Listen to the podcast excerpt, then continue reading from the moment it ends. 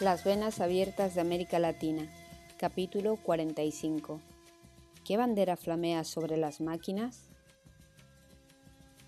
La vieja se inclinó y movió la mano para darle viento al fuego. Así, con la espalda torcida y el cuello estirado, todo enroscado de arrugas, parecía una antigua tortuga negra. Pero aquel pobre vestido roto no protegía, por cierto, como un caparazón, y al fin y al cabo ella era tan lenta solo por culpa de los años.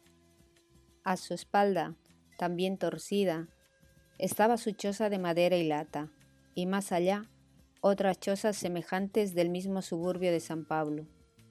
Frente a ella, en una caldera de color carbón, ya estaba hirviendo el agua para el café. Alzó una latita hasta sus labios. Antes de beber, sacudió la cabeza y cerró los ojos. Dijo, Oh Brasil, enoso. El Brasil es nuestro. En el centro de la misma ciudad y en ese mismo momento, pensó exactamente lo mismo, pero en otro idioma, el director ejecutivo de la Unión Carbide, mientras levantaba un vaso de cristal para celebrar la captura de otra fábrica brasileña de plásticos por parte de su empresa. Uno de los dos estaba equivocado. Desde 1964, los sucesivos dictadores militares de Brasil festejan los cumpleaños de las empresas del Estado anunciando su próxima desnacionalización, a la que llaman recuperación.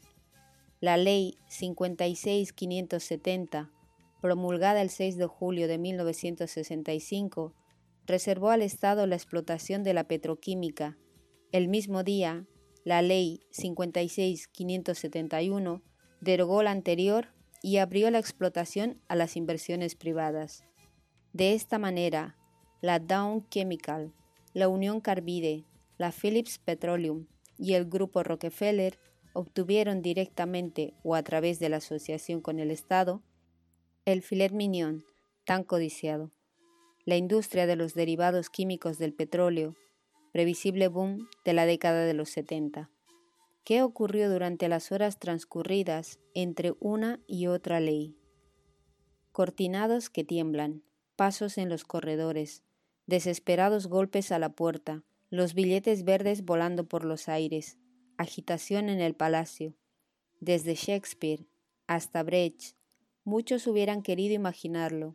Un ministro del gobierno reconoce, fuerte en el Brasil además del propio Estado, solo existe el capital extranjero, salvo honrosas excepciones.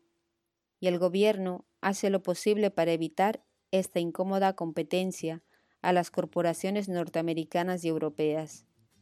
El ingreso en grandes cantidades del capital extranjero destinado a las manufacturas comenzó en Brasil en los años 50 y recibió un fuerte impulso del plan de metas 1957-1960, puesto en práctica por el presidente Juscelino Kubitschek. Aquellas fueron las horas de la euforia del crecimiento. Brasilia nacía, brotada de una galera mágica, en medio del desierto donde los indios no conocían ni la existencia de la rueda. Se tendían carreteras, se creaban grandes represas, de las fábricas de automóviles surgía un coche nuevo cada dos minutos.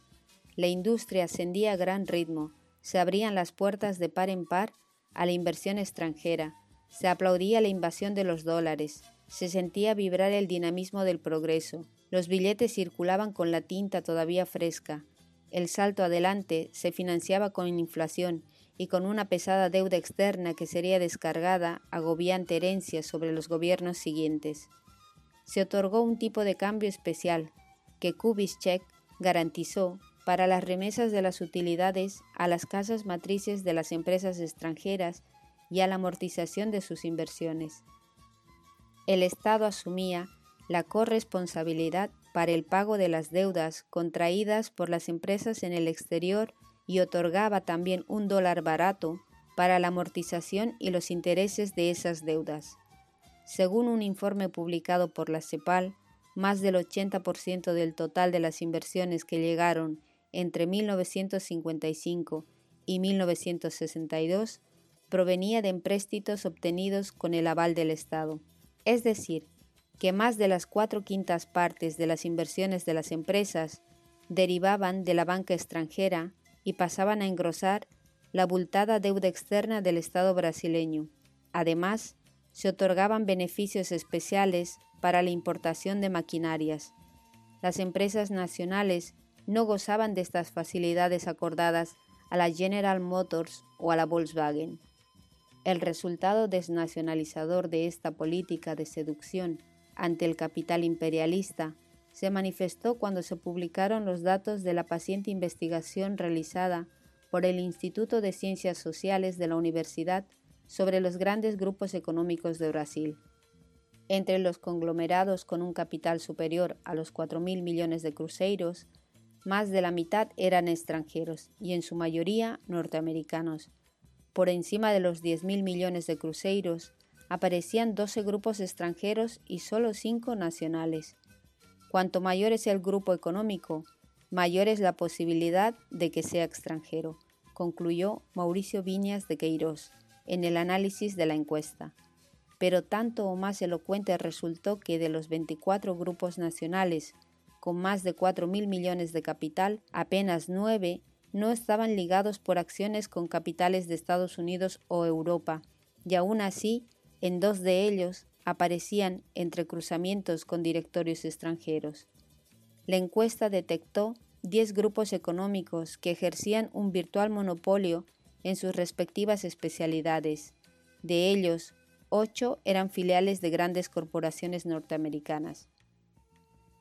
Pero todo esto parece un juego de niños al lado de lo que vino después.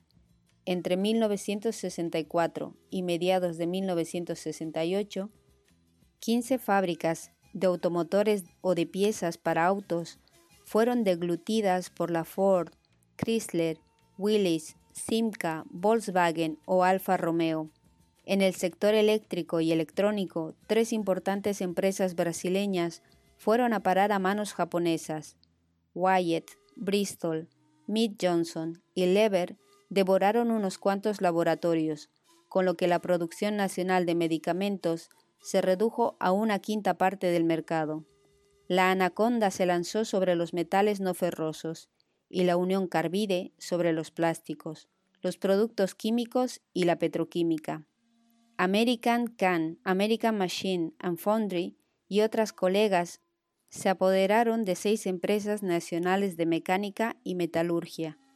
La compañía de Mineração Geral, una de las mayores fábricas metalúrgicas de Brasil, fue comprada a precio de ruina por un consorcio del que participaban la Bethlehem Steel, el Chase Manhattan Bank y el Standard Oil.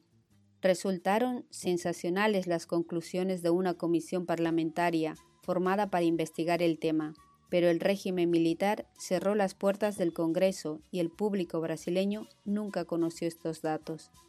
Bajo el gobierno del mariscal Castelo Branco se había firmado un acuerdo de garantía de inversiones que brindaba virtual extraterritorialidad a las empresas extranjeras. Se habían reducido sus impuestos a la renta y se les había otorgado facilidades extraordinarias para disfrutar del crédito, a la par que se desataban los torniquetes aplicados por el gobierno anterior de Goulart al drenaje de las ganancias. La dictadura tentaba a los capitales extranjeros ofreciéndoles el país, como los proxenetas ofrecen a una mujer, y ponía el acento donde debía. El trato a los extranjeros en el Brasil es de los más liberales del mundo. No hay restricciones a la nacionalidad de los accionistas, no existe límite al porcentaje de capital registrado que puede ser remitido como beneficio. No hay limitaciones a la repatriación de capital y a la reinversión de las ganancias. Está considerada un incremento del capital original. Argentina disputa a Brasil el papel de la plaza predilecta de las inversiones imperialistas y su gobierno militar no se queda atrás en la exaltación de las ventajas.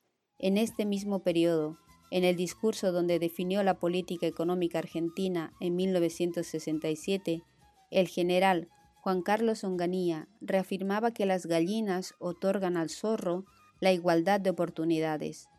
Las inversiones extranjeras en Argentina serán consideradas en un pie de igualdad con las inversiones de origen interno, de acuerdo con la política tradicional de nuestro país, que nunca ha discriminado contra el capital extranjero.